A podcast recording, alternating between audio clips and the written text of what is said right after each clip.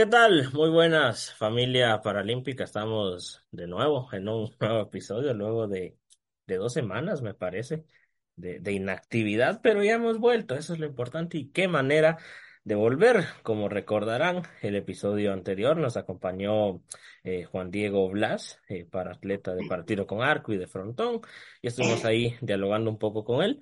Y hoy nos acompaña María José Carranza, ella es psicóloga graduada de la Universidad de San Carlos de Guatemala, además de que a lo largo de su vida desarrolló el proyecto La vida sobre ruedas, y más adelante la vamos a estar preguntando acerca de, este proyecto y por qué sobre este nombre.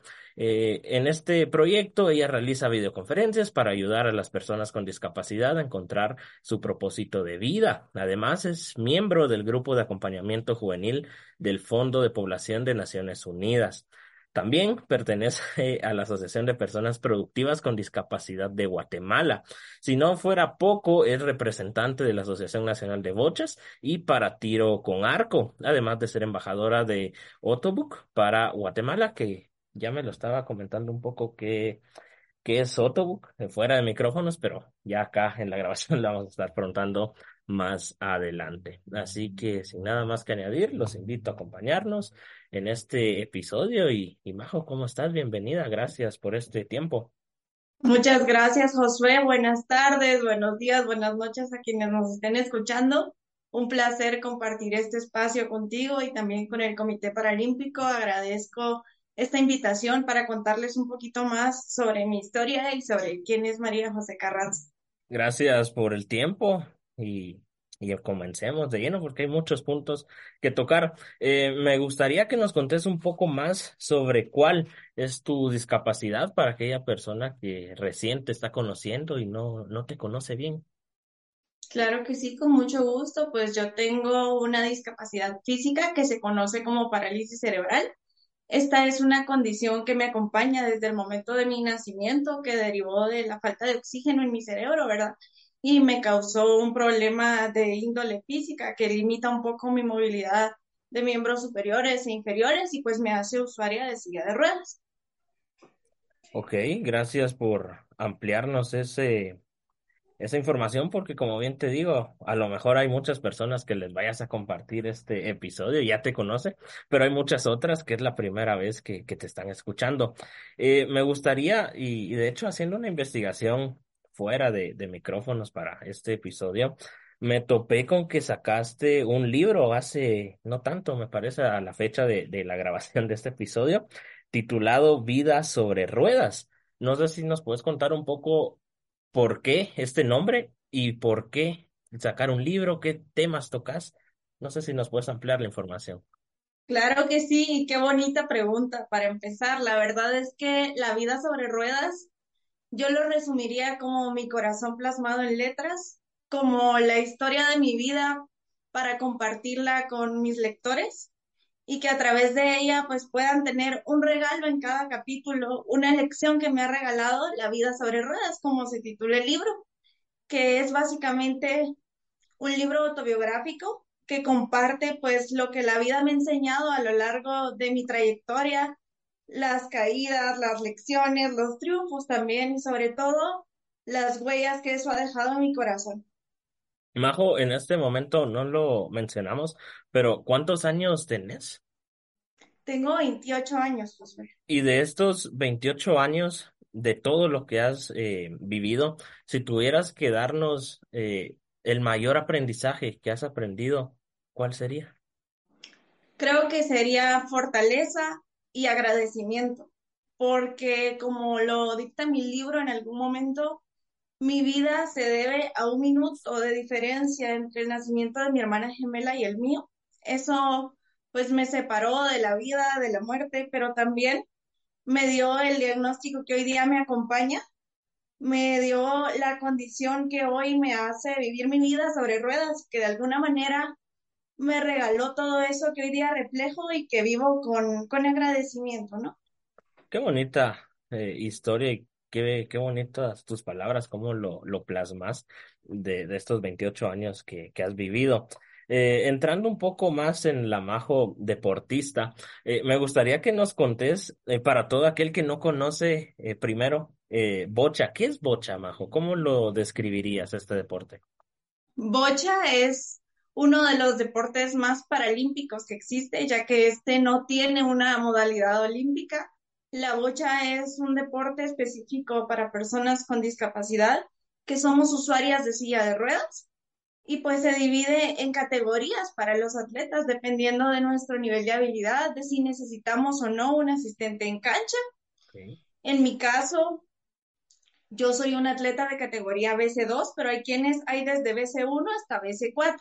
Okay, Y esto pues se va complejizando en relación a, a las asistencias que tú necesitas. Por ejemplo, los atletas BC1 son aquellos que utilizan el apoyo de un asistente en cancha. okay, BC2, como en mi caso, somos totalmente independientes.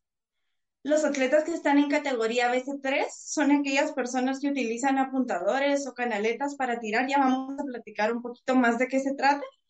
Y los atletas de BC4, pues también son atletas independientes que tienen lesiones más bajas, digamos, o menos significativas que una parálisis cerebral y que permiten que su movilidad sea más amplia.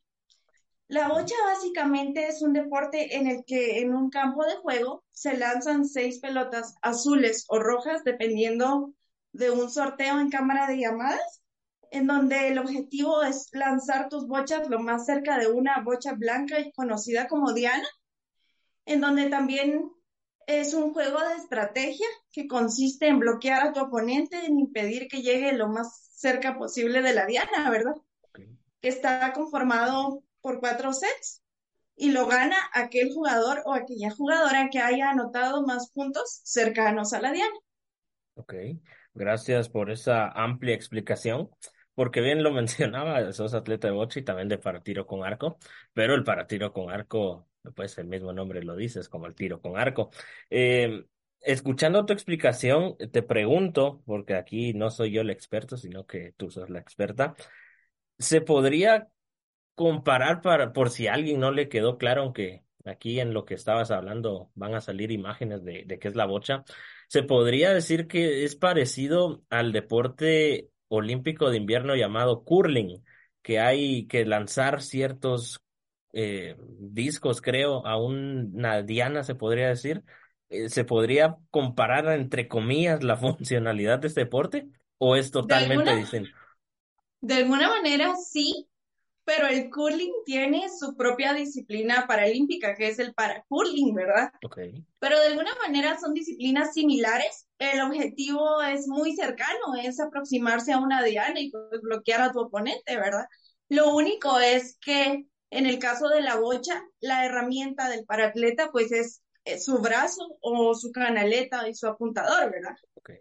Así que si a alguien aún le queda duda, los invitamos a investigar un poco más sobre bocha.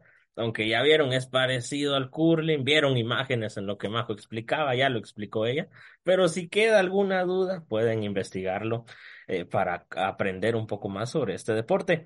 Eh, me gustaría que nos contés eh, desde cuándo practicas este deporte, cuántos años ya llevas practicándolo de manera profesional. Bueno, pues bocha llegó a mi vida cuando yo tenía como unos 12, 13 años. Okay, Ahí empecé a practicarlo de manera recreativa por un par de años, luego lo dejé por temas de colegio, la universidad, etcétera, y lo retomé hace ya cuatro años más o menos, eh, y me integré a la Asociación Nacional de, de Bocha de Guatemala, de donde actualmente formo parte. ok. Y de estos años que llevas practicando, ¿cuál ha sido el momento más duro dentro, ya sea de algún entreno o alguna competencia, dentro de bocha en general? ¿Cuál sería ese momento? Yo creo que el momento más difícil, Josué, es cuando después de muchos entrenos, después de darlo todo en el campo, ¿verdad? Los resultados de los partidos pues no son los que esperamos. Lo más duro es aprender a, comprender que de alguna manera el esfuerzo y, y, las medallas se ganan en los entrenos, pues se recogen en los partidos, ¿verdad? Y pues a veces ese resultado no llega, pero también es una manera de enseñarnos a ser más fuertes, a ser personas resilientes y a seguir luchando por ese resultado que queremos encontrar en algún momento. Totalmente de acuerdo. Mencionabas que las medallas se ganan desde los entrenos y, y cualquier persona que esté fuera de, del deporte y que solo lo disfrute, eh, va a decir, ah, la gran fueron y, y, solo perdieron, pero no saben todo el sacrificio que hay detrás de llegar a una competencia. Todas esas horas de entreno, sacrificios eh, y demás temas que, que tener razón. Y lo más difícil, siento yo, para un deportista es el aprender a perder, como bien decís, practicar meses para que la medalla se te escape en cuestión de minutos, eh, ha de ser bastante duro, pero ahí se va forjando el carácter de, del deportista, de decir, ah, bueno, perdimos, no pasa nada, le doy vuelta a la página y ah, bueno, a lo que venga, pero hay otros que se quedan ahí deprimidos en esa derrota y no pasan. Exactamente, y yo creo que es ahí en donde vale un poco más la determinación y la pasión por lo que quieres lograr, que es lo que te lleva a seguir entrenando y a querer ser mejor todos los días. Majo, ¿la bocha es un deporte individual o es un deporte por equipos o hay ambas eh, disciplinas? De hecho, Josué, existen ambas modalidades en los juegos de bocha. Aquí en Guatemala únicamente se practica a nivel individual, pero sí hay juegos a nivel de equipo, en donde la cancha que está conformada por seis box, como se conocen los espacios donde se colocan las sillas de ruedas, pues están divididos por tres jugadores de cada equipo. Te preguntaba porque también mencionaba que practicas para tiro con arco. Y para tiro con arco, eh, aunque sea un, equipo, pues la flecha y el arco la vas a tener tú, tú sola. Y me gustaría que nos contés cómo nace eh, el amor por el para tiro con arco, cuánto tiempo llevas practicándolo, cuáles son tus metas a corto, mediano y largo plazo dentro de este deporte. Bueno, pues el para tiro con arco es un deporte que llevaba llamándome la atención mucho tiempo, hace ya un par de años, pero la realidad es que no me había animado a practicarlo por temas de accesibilidad en el campo de tiro, porque pues soy una persona usuaria de silla de ruedas, como ya les comenté, y a veces los lugares limitan un poco el tema para, para poder practicar algún deporte, porque a todo lo que no conocemos le tememos en algún momento. Yo había intentado involucrarme en este deporte anteriormente, pero como no había conocimiento de atletas con discapacidad, pues ellos se limitaban a decir que esperaban el poder retomarlo en el futuro, pero que por el momento pues se priorizaba mi seguridad. Entonces, hace unos meses, gracias a Juan Diego Blas, que fue la persona que tuviste en el primer episodio de este podcast, yo llegué al campo de tiro, él fue el primer paratleta en Guatemala en practicarlo y pues se animaron, después de ver que, que él podía, dijeron, ¿por qué no? Se animaron y, me dieron la oportunidad de probar este deporte que para mí pues ha sido realmente una luz, una nueva luz en mi vida, una nueva oportunidad de crecer y de formarme como atleta, ya que era algo que tenía mucho tiempo esperando y pues cuando llegó a darle con todo. Qué, qué bonita historia, porque no fue que alguien haya dicho, bueno, necesitamos a paratletas, metamos gente aunque no les guste. En tu caso se ve que sí ya venías anhelando ese eh, deporte hasta que se te abrieron las puertas de, de manera directa o indirectamente eh, por culpa de Juan Diego, que Juan Diego anda metido en todos lados. es impresionante lo que hace este hombre.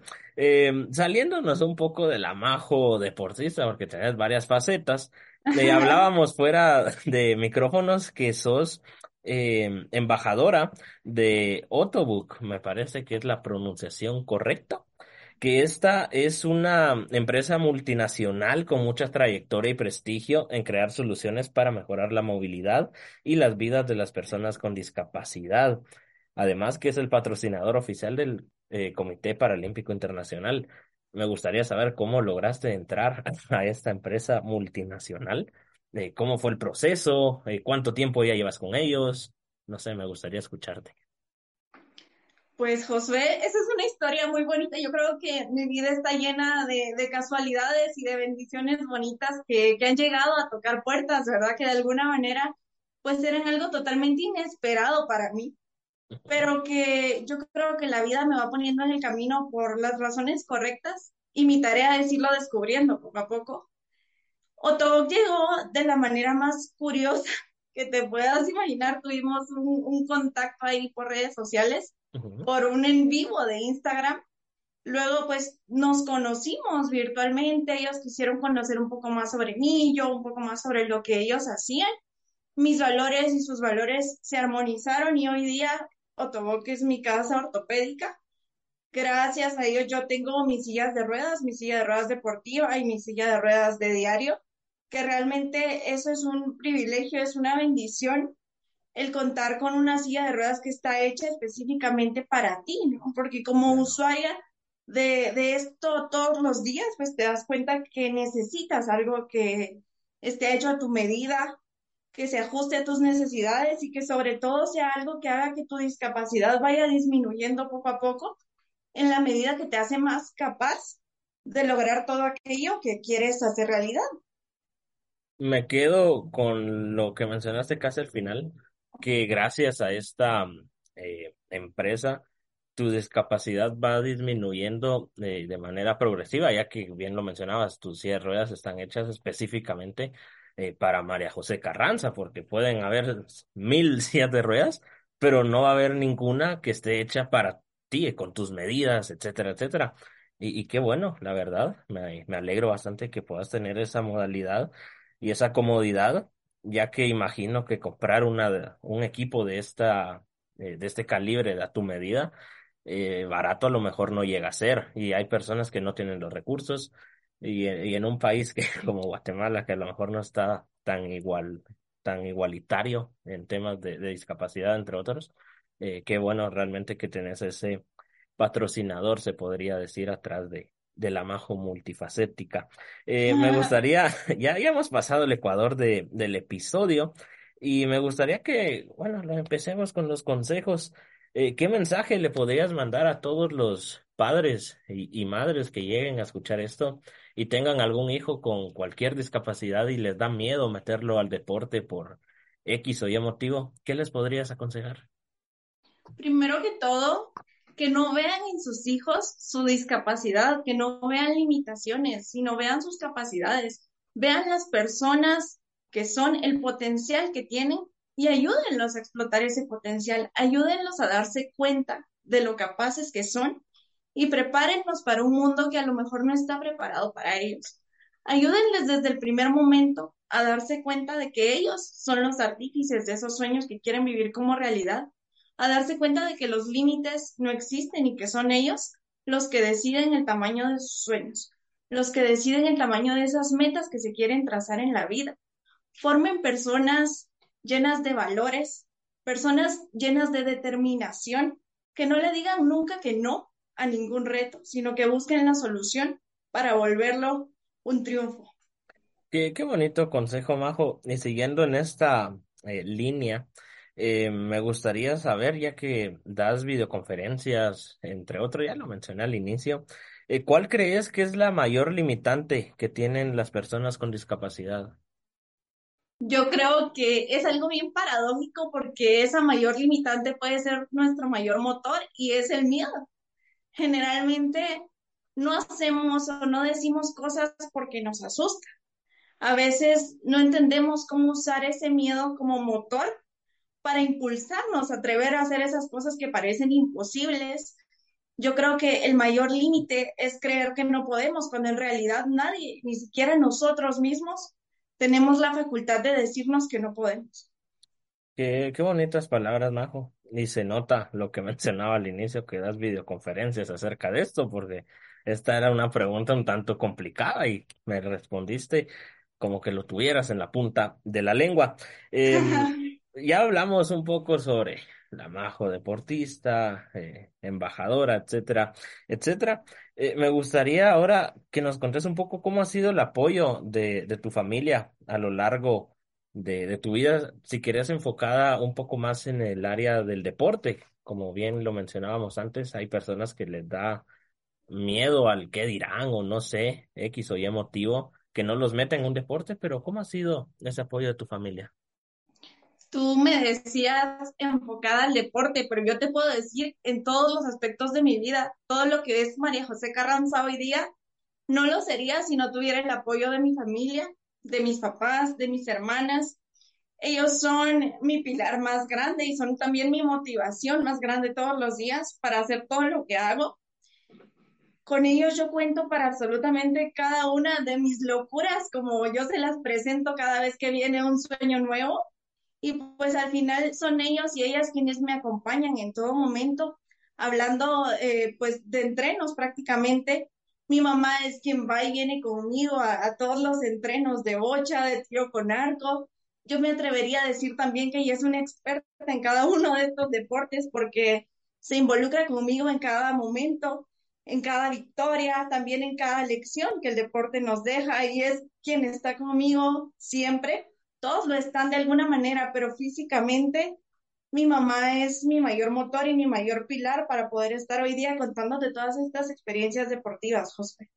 Qué, qué bonito escuchar que sí has tenido el, el, el apoyo de, de tu familia, porque yo considero que para llegar a alcanzar cualquier cosa y cualquier persona que esté escuchando esto, eh, primero es que uno se lo crea, ya que si ni uno cree en uno mismo, no vamos a llegar a ningún lado.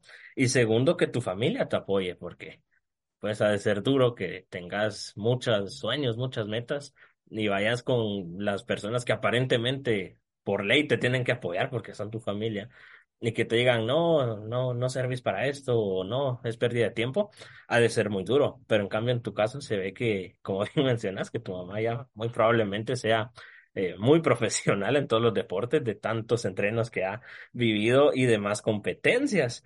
Eh, ya entrando un poquito en la, en la recta final, eh, me gustaría que nos contés qué metas tenés en tu vida profesional, personal y sobre todo como deportista paralímpica.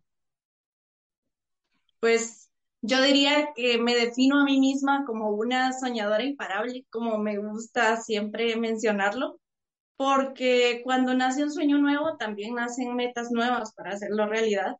Y en la vida deportiva, mi meta más grande, como todo para atleta, creo yo, es llevar la bandera de Guatemala a los Juegos Paralímpicos. Esperemos que muy pronto pueda hacerse realidad. Creo que esa es la meta más grande a largo plazo y pues a corto plazo seguirme formando, seguir creciendo como atleta en ambas disciplinas para poder a, mediano plazo llegar a las competencias que me van a llevar a los Juegos Paralímpicos con la bandera de Guatemala. Que, es que ya lo he repetido un montón, pero qué bonito es escuchar todo lo que estás mencionando. Eh, hoy sí, ya entrando en, la recta final de este episodio, no sé cuánto tiempo llevaremos. Eh, me gustaría saber cómo miras ahora el Comité Paralímpico Guatemalteco en esta nueva era y en esta nueva ola del paralimpismo en Guatemala.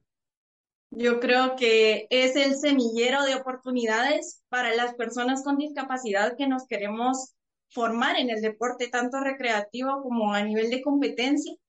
Con esta nueva era que tú mencionas, el Comité Paralímpico está abriendo ventanas de oportunidad programas tales como el Land Possible, donde tengo la oportunidad de poder apoyar también como una de las atletas mentoras de este programa aquí en Guatemala, en donde a través de los valores paralímpicos se busca llevar el paradeporte a la currícula educativa de los colegios, de las escuelas y de todos los espacios en donde se nos dé la oportunidad para demostrar que la discapacidad no es incapacidad y mucho menos en el deporte.